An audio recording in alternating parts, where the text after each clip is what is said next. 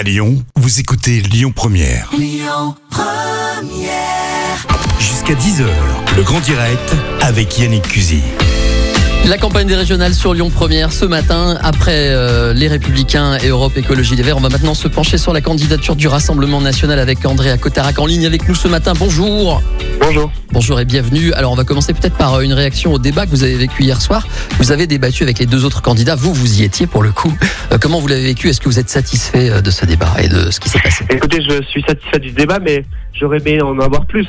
Euh, on a eu dimanche dernier une abstention euh, record, une abstention euh, historique, et j'ai constaté que les partis, euh, du, notamment euh, de Monsieur Vauquier, les partis sortants, eh bien préfèrent se satisfaire d'être élus avec euh, 10% des inscrits plutôt que de faire plus de débats, de mettre les thématiques et les enjeux régionaux sur la table. Il y a d'autres régions comme la Normandie qui font des débats absolument tous les soirs. Malheureusement, Laurent Wauquiez a refusé tous les autres.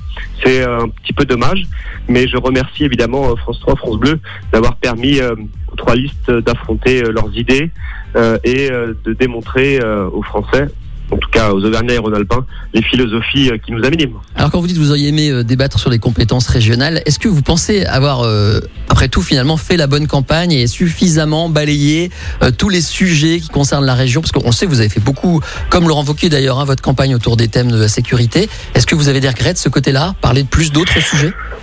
Pas du tout. Je crois qu'on a fait d'abord campagne effectivement sur la sécurité avec des philosophies euh, différentes de celles de, de Monsieur Wauquiez. J'en ai j'en ai parlé euh, lors du débat, mais on a parlé aussi de la lutte contre l'islamisme, de contre l'indigénisme, de faire en sorte que l'on développe des filières non délocalisables euh, sur l'ensemble du territoire, dans le tourisme par exemple, dans le photovoltaïque, dans le luxe, dans la coutellerie. Tout ça c'est possible. Euh, remettre en avant les métiers manuels, ça c'est très important. Maintenant, euh, je crois que le, un gros problème, c'est qu'en réalité, on a eu deux élections régionales et départementales à la fin juin. Le gouvernement s'était engagé à euh, envoyer des professions de foi dans les boîtes aux lettres des Auvergnats et des Rhône-Alpins. Ça n'a pas marché. Il s'était engagé à faire des clips massifs télévisuels pour appeler à voter, pour euh, euh, parler des enjeux régionaux. Il ne l'a pas fait. En tout cas, on les attend toujours. Donc, on voit bien que parallèlement à des professions de foi qui sont pas arrivées, j'ai vu effectivement des maires, les Républicains ou des élus Europe Écologie Les Verts appeler leurs administrés, leurs habitants à voter pour leur parti. Donc on a là, je crois, avec une telle abstention, un scrutin qui euh, dont les résultats sont, ne reflètent pas finalement les réels rapports de force dans la région. Donc euh, on a de la chance. Il y a un second tour ce dimanche et euh, j'appelle euh, tous ceux qui nous écoutent à aller voter car euh, je comprends qu'ils puissent être en colère, mais s'abstenir, c'est renforcer cette colère. Euh, s'abstenir, c'est donner les clés de la région à des adversaires qui n'ont pas choisi. C'est un électorat, le Rassemblement National, c'est un électorat qui normalement euh, vote, se mobilise, euh, fait connaître, sa- en tout cas souvent au premier tour, son mécontentement. Est-ce que vous l'avez vu venir, cette abstention? Est-ce que vous saviez que votre électorat allait pas forcément se mobiliser correctement? Ou vous avez été très surpris par ça?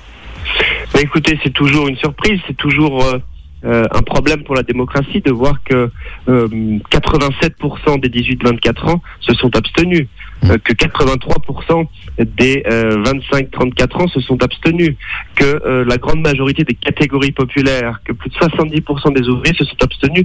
C'est jamais euh, un jour heureux de voir euh, de voir cela. Donc je pense qu'il faut vraiment qu'on s'y penche et réellement, j'appelle à nouveau tout le monde à aller voter car c'est très important.